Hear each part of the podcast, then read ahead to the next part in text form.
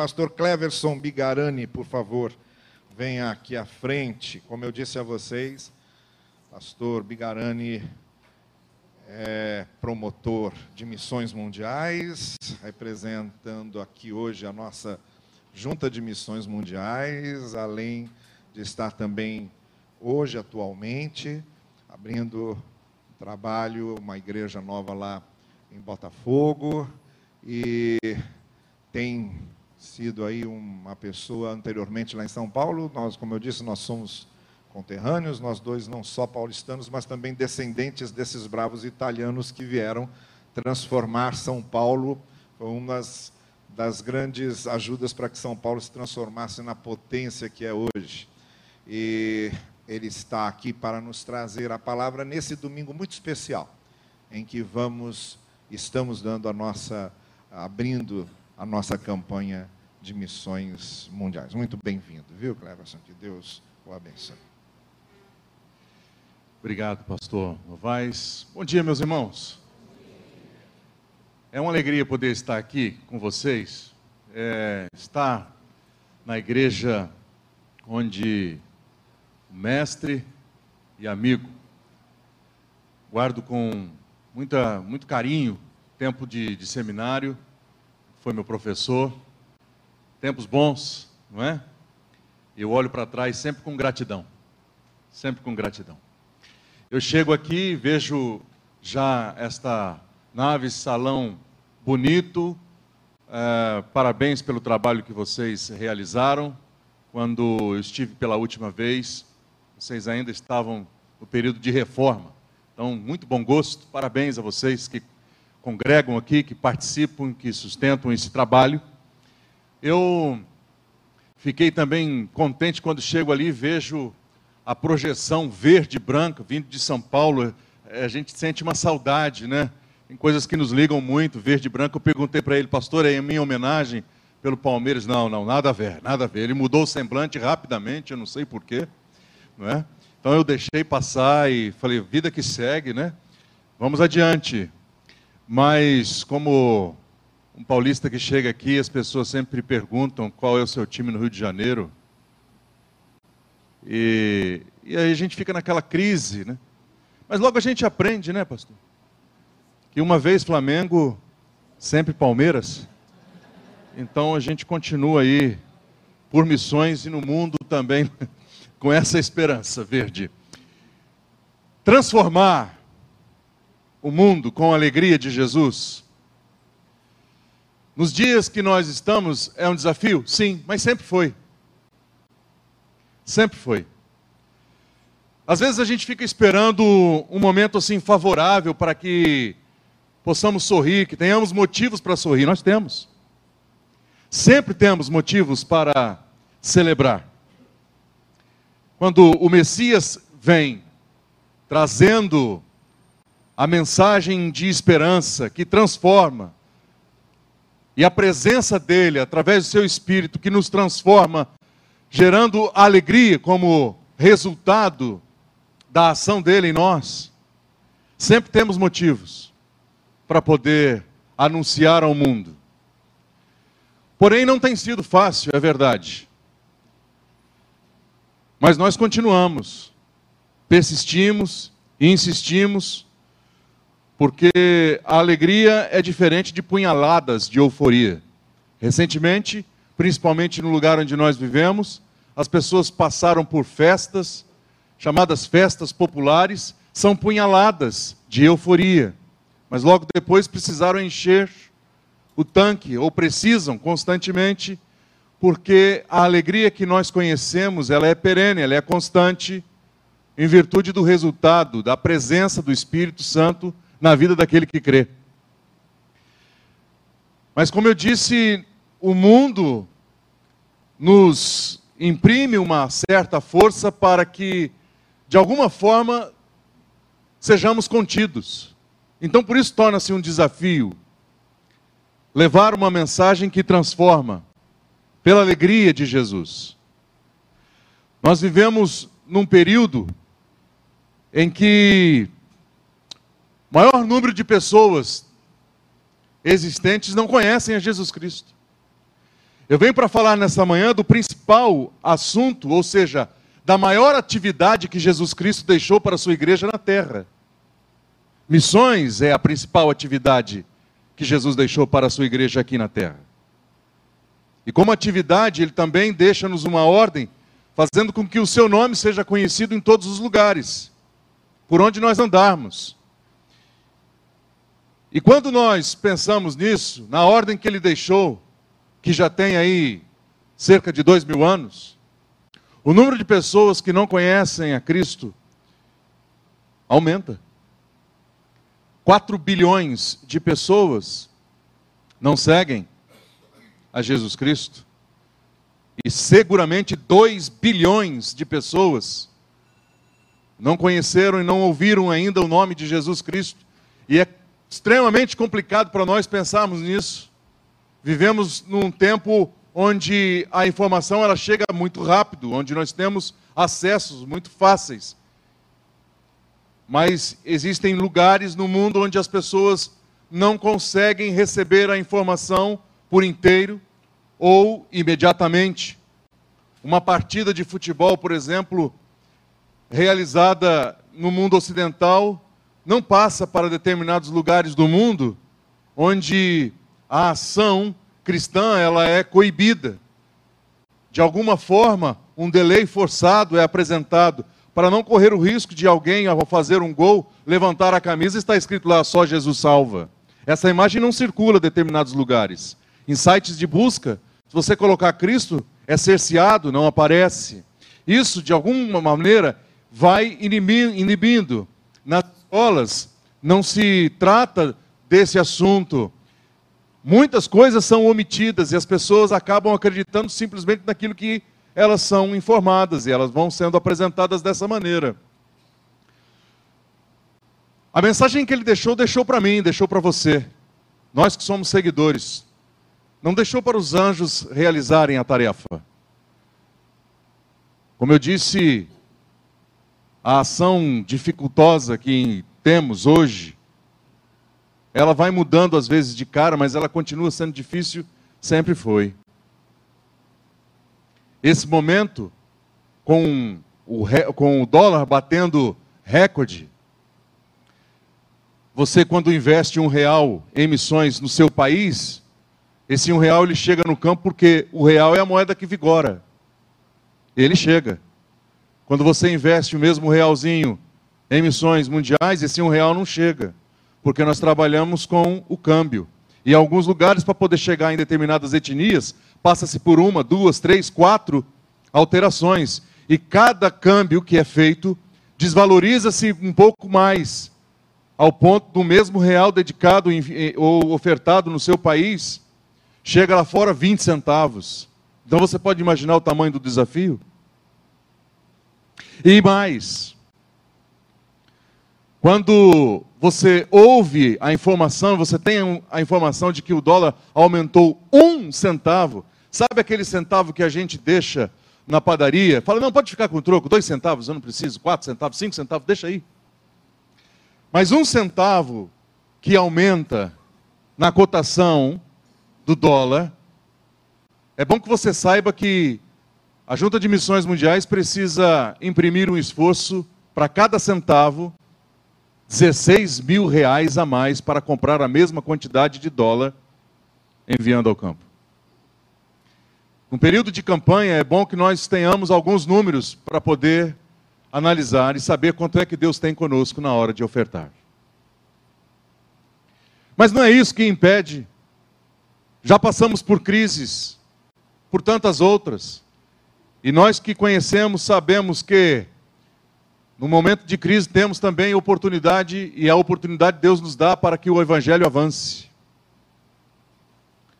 Não é a questão da alta do dólar que nos impede, e não é ações como aquelas que nós vamos ver aqui, que vão nos impedir de anunciar e fazer com que o mundo conheça a alegria de Jesus. Isso é recente, na ilha de Lesbos, uma ação extremista ela bloqueando pessoas que estão chegando, não querendo mais que aquelas pessoas também permaneçam ali, vindo do Oriente. expulsando as pessoas, batendo nas pessoas e também procurando saber quem é que tem ajudado essa gente que chega ali. A ilha de Lesbos é a porta de entrada no continente europeu, uma ilha grega. Aqueles que saem da Ásia, que saem dos seus países no Oriente, procurando chegar à Europa, um dos caminhos procurados é por ali. Saem de Esmirna e esperam o bote para poder atravessar do outro lado. Isso é recente, não sei se dá para soltar, é, para você ver essa, essa imagem. É possível? Senão a gente avança, para ganhar tempo. Isso aí é um grupo extremista, pastor, que pegou a câmera, pegou as coisas de um voluntário e jogou no mar. Dizendo o seguinte: Nós não queremos vocês aqui. Vocês que têm ajudado os refugiados. E aí também, por questão aqui de semanas, um outro um outro vídeo que você vai ver rapidinho Isso aí é um centro de atendimento para refugiados sendo queimado. Por quê? Porque eles não querem que a gente ajude as pessoas. Não queremos esses refugiados na nossa terra. E por isso eles queimam. Pode tirar. Só para vocês terem uma ideia, é um pouco mais longo. Isso está divulgado, você pode acessar sem problema para poder ver aquilo que tem sido é, realizado e a tentativa de inibição, o que nós vamos fazer? Nós vamos recuar? Nós vamos nos amedrontar? Nós vamos deixar e esperar tudo passar? O que é que nós vamos esperar passar? O número de pessoas que não conhecem aumenta?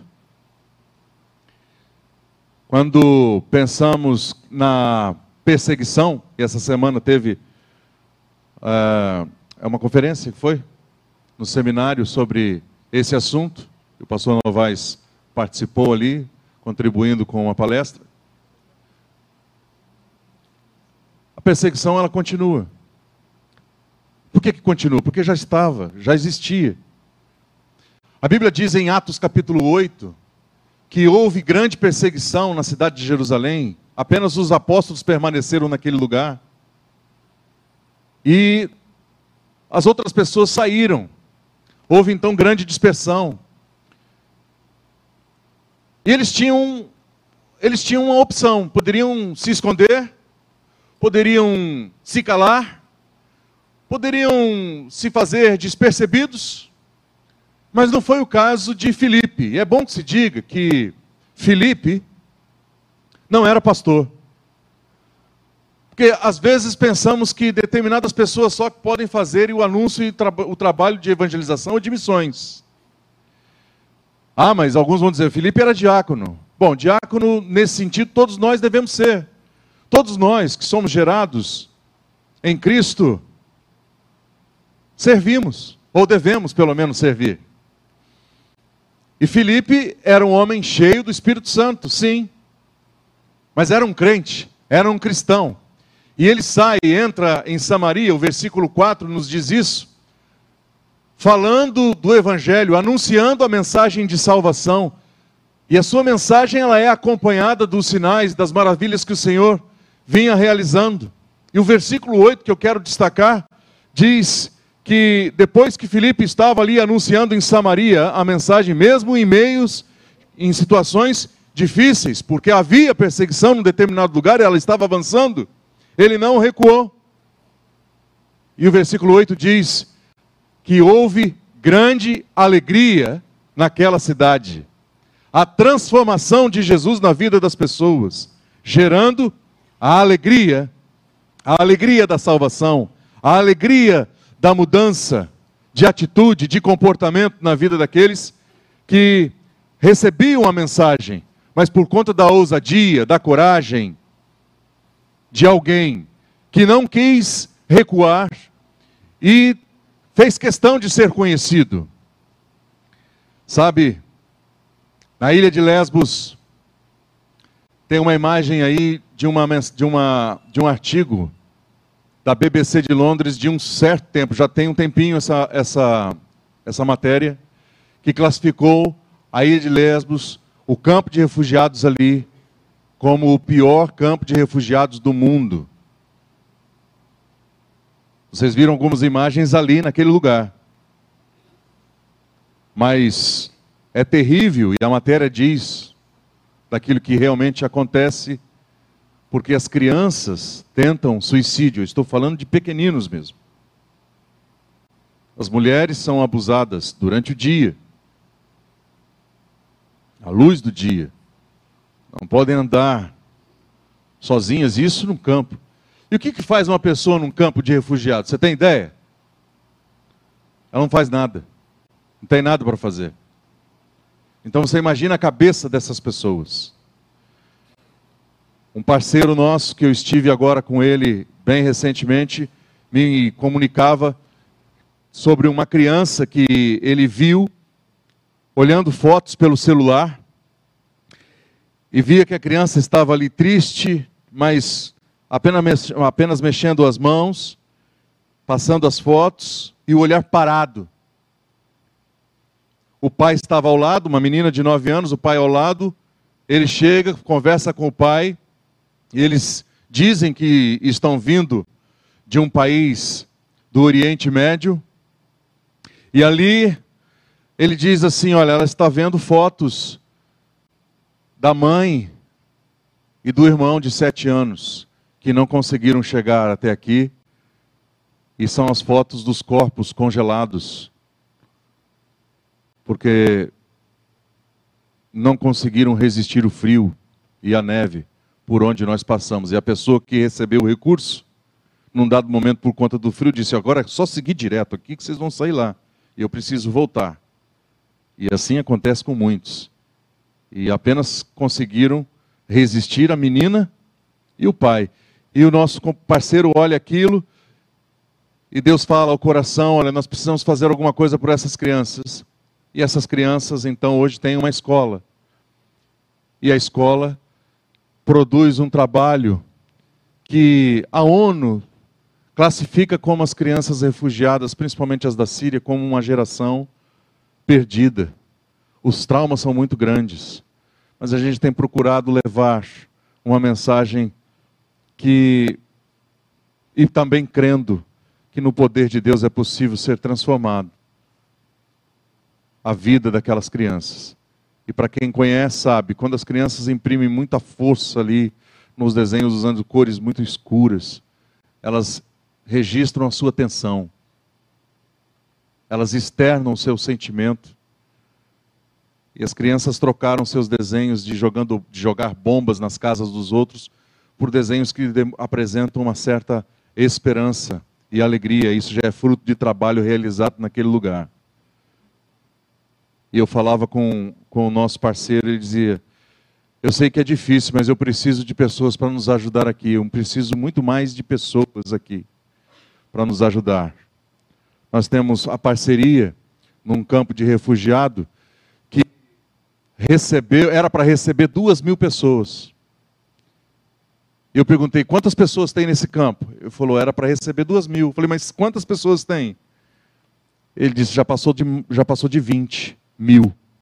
Você imagina um lugar como esse aqui, 20 vezes mais o número de pessoas. Como é que você transita? Como é que você é, é, como é que você atende, como é que você bebe água, como é que você vai ao banheiro, enfim, como é que você vive ou convive. Então, uma situação muito difícil, muito complicada, meus irmãos, que as pessoas estão enfrentando e a gente às vezes não tem noção do que passam aquelas pessoas. Mas ali nós temos um trabalho para atendimento de mulheres e de crianças, que são as maiores vítimas.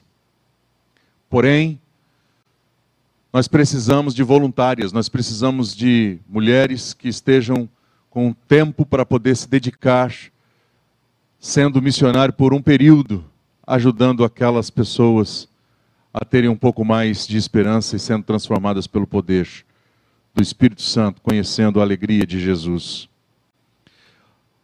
Ele me dizia de uma lavanderia, tem uma, tem uma imagem aí para você que faz parte do centro de atendimento. São muitas máquinas ali para receber as pessoas que vão ali para lavar as roupas. E vocês podem perceber que as roupas não são semelhantes a que nós usamos aqui, ou que nós vemos as pessoas usarem aqui com leveza. São roupas pesadas.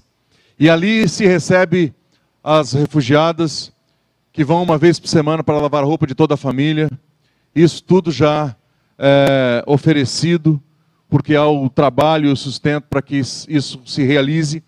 Então, aquelas mulheres vão para lá, começam a lavar as suas roupas, enquanto as máquinas estão operando, elas aguardam. E aguardam onde? Aguardam sentado a uma mesa, e junto à mesa, tem uma imagem aí que você vai ver, a missionária está ali.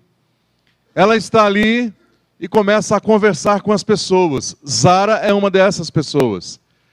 Toda semana indo ali. Toda semana lavando a sua roupa.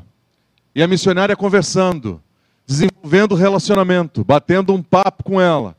Uma, duas, três, quatro semanas. Depois de um certo período, já com alguma, alguma intimidade, ela convida aquela mulher para ir ao centro da cidade tomar um chá. Talvez a gente não imagine o que significa isso. Alguém que não tem nada para oferecer, um refugiado num lugar escuso, lugar difícil, a vida difícil, alguém chama para ir, de repente, tomar um chá ali. Vamos pensar aqui no Rio de Janeiro, Colombo. Quem conhece aqui Colombo? Vê. Ó, oh, me leva lá. Eu, hein? Que beleza. Eu me sinto convidado, viu? Com você que levantou a mão. Então, ela, ela se assusta, mas vai falar com o marido. marido, quem é que está convidando minha mulher para ir no centro da cidade? Sair de um centro. Sair do, do campo de refúgio. É, não é fácil. Tem que ter autorização, é complicado esse, tipo de coisa. Mas e a confiança também para permitir para sair? Porque sabe da violência, sabe da exposição. E aí, fala com o marido, o marido quer saber, ele fala, não, é a mulher que trabalha lá na, na, na lavanderia. Ah, eu conheço aquela mulher, aquela mulher, gente boa. Ficou feliz e falou, pode ir. Pô, minha mulher sendo convidada para tomar um chá no centro da cidade. Beleza. Ela foi e mais relacionamento, mais papo, mais conversa, mais conhecimento. É feito isso algumas vezes, enquanto ela vai permanecendo ali na lavanderia toda semana, levando as suas roupas. Um dado momento, já semanas passadas, ela vira para aquela pessoa refugiada e diz assim: Agora eu gostaria de convidar você e sua família para ir em casa, porque eu vou preparar um jantar para vocês. Digam para mim o que vocês gostam de comer, eu vou preparar. Fala com o marido, o marido fica surpreso, feliz, aceitam e vão. E aí ela prepara a comida, depois de jantarem, conversarem bastante, lá pelas tantas, ela vira para a família e diz assim: Olha, agora eu vou levar vocês, já está muito tarde, eu vou levar vocês. E quando eu voltar, eu preciso descansar, que amanhã cedo eu tenho um compromisso muito, muito cedo, bem de manhã. E eles ficaram surpresos com aquela palavra dela e automaticamente já perguntaram: que compromisso é esse que você tem tão cedo num domingo pela manhã? Era isso que ela estava esperando durante semanas. Porque você não pode, mesmo que a pessoa não tenha nada para te oferecer, você não tem a liberdade e a autorização para poder compartilhar da sua fé assim falando. Você vive a sua fé, mas você não pode ficar falando com uma pessoa a não ser que ela te dê a oportunidade perguntando, e foi o que ela fez. E ela perguntou: que compromisso é esse que você tem pela manhã? Bom, você me pergunta, eu vou dizer. Eu vou para a igreja. Igreja? Que igreja? É a igreja que participa do sustento do trabalho onde oferece um dos serviços que é a lavanderia, onde você vai toda semana. Aí vem a segunda pergunta. Partindo dele. E a gente pode ir nessa igreja? Ela disse: Claro que pode. Eu passo e levo vocês. Então levou para a igreja. Acharam meio esquisito, porque logo no começo, enquanto o pastor falava, as pessoas andavam para lá e para cá. Falou, não, isso é coisa de crente. Não, não estou brincando. É, falou, olha, estranho, né? As pessoas não tiram sapato, não põem a cabeça no chão. Eles foram, no começo acharam esquisito, mas depois foram se acostumando, se acostumando, se acostumando, se acostumando. São nossos irmãos em Cristo Jesus, transformados pelo poder do Evangelho. Talvez isso não mexa tanto com você, mas alguém que vinha sob a influência do Islã tão fortemente, entender a mensagem do Evangelho e decidir. Porém, não foi simples assim. Não, mesmo que a pessoa esteja precisando, porque em alguns lugares do mundo, inclusive, quando você fala assim, quem quer receber Jesus? Opa, receber é comigo. Eu quero. Mas não é assim para determinados povos que seguem uma doutrina muito rígida. Vocês estão me entendendo? Tem uma, tem uma imagem seguinte de um missiólogo que eu gosto muito de, de, de observar sobre isso, que diz: olha, você pode ler comigo? O mundo está mais preparado para receber o evangelho do que cristãos para propagá-lo. George Peterson, psicólogo. A impressão que a gente tem é que ainda um grande grupo pensa que a evangelização só se pode dar de um jeito.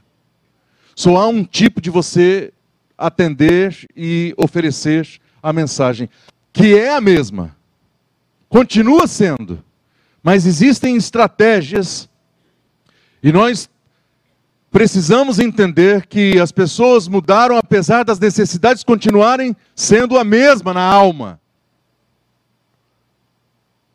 Mas às vezes algum tipo de trabalho precisa ser oferecido para poder chegar. Não é a roupa sendo lavada que vai transformar a vida da pessoa, mas é a partir dali que nós queremos chegar até o coração dela, para que o Espírito de Deus a transforme com a alegria de Jesus.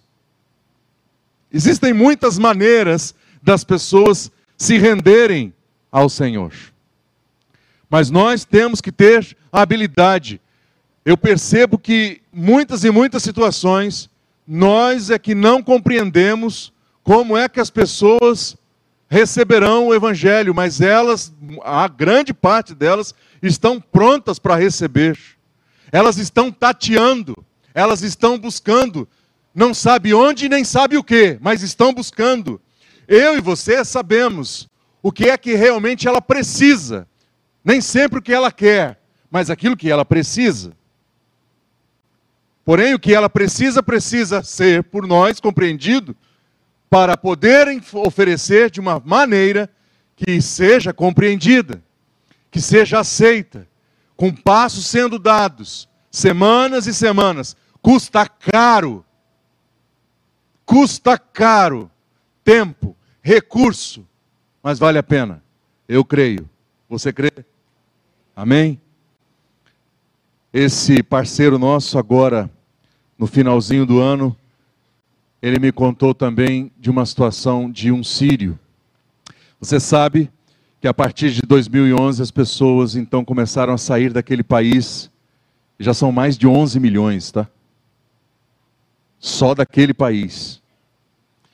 E muitos que conseguiram chegar na Europa e tiveram a oportunidade de ouvir o Evangelho, foram trabalhados, não é? E o Espírito de Deus convenceu essas pessoas, e muitos deles se converteram mesmo, foram discipulados. Nós estamos em 2020, gente que chegou em 2012, já está bem trabalhada, mas a vida dessas pessoas continua sendo difícil nos lugares onde elas vivem. A aceitação não é simples, não é brincadeira para esse tipo de gente que chega. Porém, transformados com a alegria de Jesus, essas pessoas querem compartilhar, não sabe como, não tem muitas vezes recurso, mas gostariam de poder falar a língua do coração com os seus conterrâneos. E então, esse parceiro nosso falou com essa pessoa e disse: Você poderia dar 15 dias, a gente dá um jeito de você permanecer lá e aí, quem sabe você consegue uma família, pelo menos para ouvir a mensagem. E aquela família, então, é, ouvindo a palavra de Deus, o seu testemunho, quem sabe alguém dá abertura para isso. E vamos ver o que acontece. Daqui 15 dias a gente volta a conversar. Ele aceitou o desafio, todo feliz. Porque uma coisa é você ouvir de outros em outro idioma, outra é você ouvir na língua do seu próprio coração. Quando a gente viaja, depois de um determinado tempo, pra, estando lá fora, é, é até assim muito favorável, é aceitável, é confortável, é a melhor palavra. Quando eu escuto alguém falando a minha língua, eu me aproximo logo. Já pergunto assim: é corintiano? Não, não sou, sou brasileiro. então vem cá. E a gente gosta, a gente procura saber quem é, de onde é, quanto tempo está, e bate aquele papo, é comum isso. Então você pode imaginar alguém falando, porque você sente saudade. De uma certa forma, isso está lá dentro. E aí, ouvir a pessoa na sua própria língua, o árabe falando com o árabe a respeito de Jesus Cristo. E aquele homem permaneceu aquele período ali, no final de 15 dias. Então o missionário chega e pergunta: Me diz, ei, alguém deu alguma oportunidade para você falar do Evangelho, de testemunhar? Como é que foi? Ele disse assim: Olha, eu não sei como é que vai ser, mas nesses 15 dias que eu ali fiquei, 25 pessoas eu batizei. Eram muçulmanos, agora são nossos irmãos em Cristo Jesus e tem uma igreja lá. Eu não ouvi nenhum amém. Vocês estão batizando em 15 dias, estão fazendo mais discípulos, né? E aí ele falou: Como é que vai ser agora? Ele falou: Agora você é o apóstolo Paulo, meu amigo. Mas como assim? Ah, agora você, o apóstolo Paulo fundava igreja e pastoreava por cartas. Você vai pastorear pelo WhatsApp. Você vai gravar vídeos, você vai gravar áudio, você vai escrever textos, enquanto a gente vai preparar um líder para cuidar daquela igreja ali. Nasceu 25 de uma vez só? Isso é maravilhoso, meus irmãos. O que Deus faz, o que Deus tem feito. Mas não é brincadeira, não é fácil. E um valor de uma alma em Lesbos é a mesma na China, é a mesma na África, é a mesma na Europa, é a mesma que aqui. Para Deus. E quando eu penso na Europa, meu coração arde, queima. Eu estive, pastor, numa cidade, estive em Torino na hora de sair, já no, no dia de ano. E ali, fechando no hotel as coisas, desci com as malas, falando com o atendente. Aí eu disse para ele, né, é, bom capodano, e fui falando com ele algumas palavras, dando algumas, é, algumas frases em italiano para que ele pudesse receber.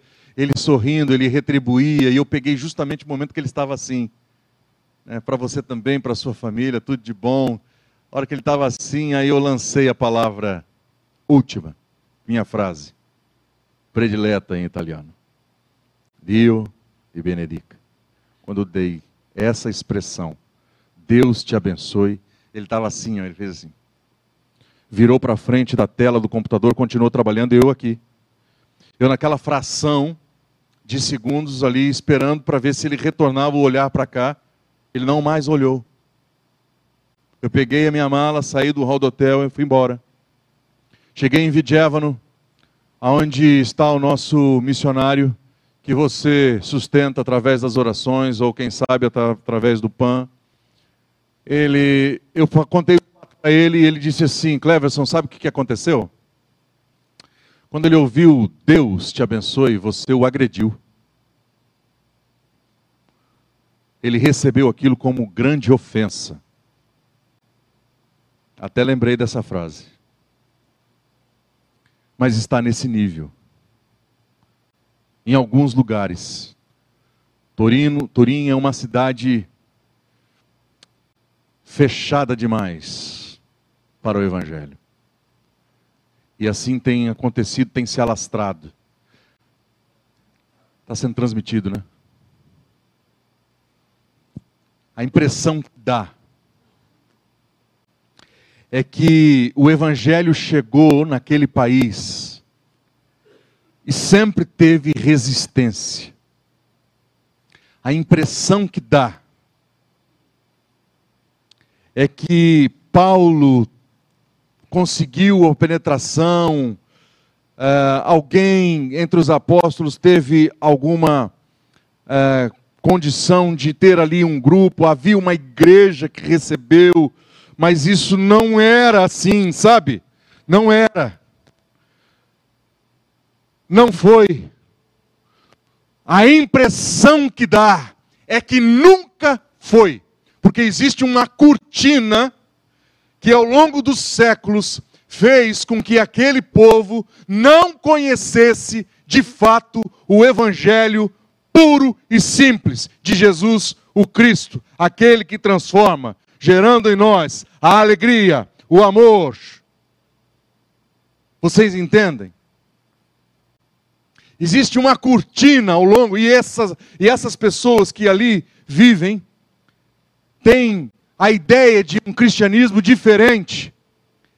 E eles têm ojeriza, eles rejeitam, eles olham para. Quando pensam em Deus e pensam em Cristo, eles logo têm uma imagem na frente de benesses para alguns, para o clero, e eles não querem. Então, nós precisamos no Senhor descobrir maneiras de poder nos aproximar. E sabe, o relacionamento sempre foi ensinado a partir de Jesus, o nosso Senhor, para poder entrar, é a chave que o Senhor nos dá, a boa amizade, o bom relacionamento, a confiança estabelecida. Você testemunhar com a sua vida, se necessário for, você fala, mas se não, você vive. Eu vou contar uma última história para você que eu vi. Augusta é uma senhora de 80 anos. Na cidade de Vidjevano. Tem a imagem dela aí.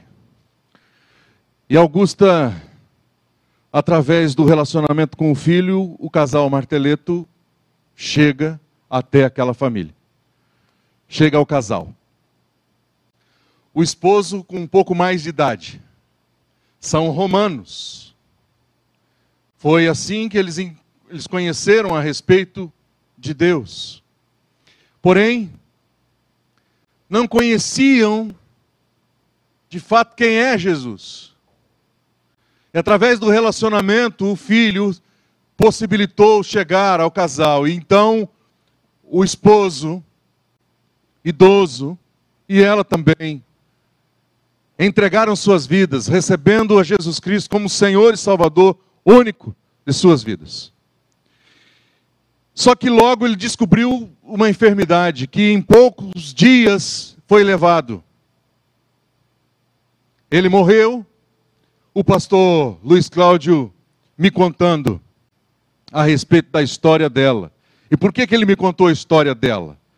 Porque no dia 25 de dezembro, no Natal, eu estava lá participando do culto com os irmãos, e eu vi que no momento de, de louvor, de adoração, no momento da entrega de dízimos e ofertas, uma senhora com esse cabelinho branquinho, né? Com um cachorro branquinho no colo. E o povo em pé cantando e ela com o cachorro, olhando, sorrindo para o cachorro, rindo lá para frente, assim mesmo. Eu falei, eu falei, cutuquei minha esposa, falei assim, ih, olha lá, será que ela vai entregar o cachorro de oferta ou o cachorro que vai depositar o envelope? Fiquei cuidando, né? Ela com o cachorro, nada. Ela pegou, arrancou o envelope, colocou lá, que pôs, olhou para o cachorro, sorriu, voltou, eu fiquei esperando ver se o cachorro ia sorrir. Falei, nunca vi. Não, o cachorro só mostrou a língua e voltou para o lugar, tal, sentou. Eu achei interessante, compartilhei com ele, ele me disse: "Você não sabe a história dessa mulher?" Eu falei: "Então me conte". E ele começou a contar. Assim que o marido dela então partiu, ele ficou preocupado e foi falar com ela, pensando: "Poxa, tantos anos eles viveram juntos". E aí ele aceita Cristo e morre logo depois, preocupado com a decisão dela, se ela poderia recuar, que tipo de reflexão ela faria. E ela diz assim, pastor, estou triste porque meu marido partiu, sim, minha companhia não está mais aqui. Meu companheiro. Mas eu estou feliz que ele partiu para o Senhor. porque o Senhor nos deu a oportunidade de conhecê-lo nos últimos momentos de vida dele. Ele iria se batizar. Eu só tenho um pedido para fazer para o senhor, pastor. Não se preocupe, não. Eu quero que o senhor acelere o meu batismo, porque eu não sei quanto tempo eu vou viver, mas eu quero, no tempo que aqui estiver, cumprir a ordem que ele deixou para aquele que crê, e eu creio. E em julho ela foi batizada. Talvez, se você refletir, uma pessoa de 80 anos, um italiano do norte, se converter nessa idade, e ela vai no domingo de manhã, eu tenho fotos, eu tenho imagem, conversei com ela, de manhã cedo, aquele frio danado, ela pega o cachorrinho, agora vai para a igreja desde o meados de fevereiro, eles não estão podendo se reunir por conta da situação que vive lá também. Eu falei, como é que você está enfeito? A gente faz culto pela internet. E nem pequeno grupo tem. Falei, que situação, vamos orar. Ela mandou um recado, um vídeo. E para ganhar tempo, eu vou resumir o que ela, o que ela disse no vídeo, que é para vocês. Ela disse assim: Fratelli, é, Irmãos brasileiros, obrigado por vocês enviarem pastor Luiz Cláudio e Denise em Marteleto. Uma cidade pequena como Vidievno ter a oportunidade de receber esses pastores que têm cuidado das nossas vidas e através da visão de vocês, eles aqui chegaram para alcançar minha família e têm alcançado outros. E ela vai contando isso com lágrimas. Ela diz assim: Eu sono batizada, eu sono batizada. Eu fui batizada, eu fui batizada. A alegria dela de poder compartilhar isso. E aí ela vem, eu bisonho, eu preciso, eu necessito que vocês continuem orando. Por favor, irmãos brasileiros, não deixem de orar pela Itália não deixem de nos ajudar. Nós precisamos, vocês não sabem o quanto nós precisamos do Evangelho. Não risquem e não recuem do nosso nome na lista de vocês. Essa foi a palavra que ela deixou. Como é que nós vamos diminuir o ímpeto e a ação? Dois mil anos, o número de pessoas passa de 2 bilhões sem conhecer Jesus. Nós sabemos que ele só vai voltar quando o último, lá na ponta, ouvir que só há um Senhor no céu e na terra. Qual é a nossa resposta? Que tipo de ação é a nossa? Como é que nós vamos reagir diante, seja de perseguição, seja de um certo tipo de opressão, seja de alguma veiculação, veiculação, seja através do que for, o que é que pode nos impedir? A alta do dólar, um surto, uma exposição midiática. Que tipo de ação pode nos coibir? Que resposta temos nós a dar ao Senhor? que confiou à igreja, confiou a mim, confiou a você. Meus irmãos, meu apelo a você. Eu poderia contar outros testemunhos, inclusive a respeito de oração. De situações em que eu soube que tinha gente orando por nós, aqui no Brasil, enquanto eu levava recursos no meu bolso para facilitar. Claro, tudo isso registrado, declarado. Mas assim, eu levando é para agilizar a entrega e não tendo que passar por outras situações para desvalorizar, levando o maior número possível, chegando rápido na mão daquele que precisa para comprar remédio para refugiados, inclusive. Como é que nós vamos reagir? Orando é uma das maneiras, mas nós precisamos orar, meus irmãos. Nós precisamos investir mais tempo em oração. Nós precisamos atender melhor essa questão. E observar que é uma ordem que o Senhor Jesus nos deixou. Você pode se mobilizar ou mobilizar juntamente com a igreja por missões. Você pode ter uma caravana da própria igreja de Barão do Taquara, indo para visitar um dos campos, há mais de 70 destinos. Você pode se disponibilizar a passar um tempo das suas férias, indo para algum desses lugares que se adequem à sua própria agenda e à agenda daquele que está lá.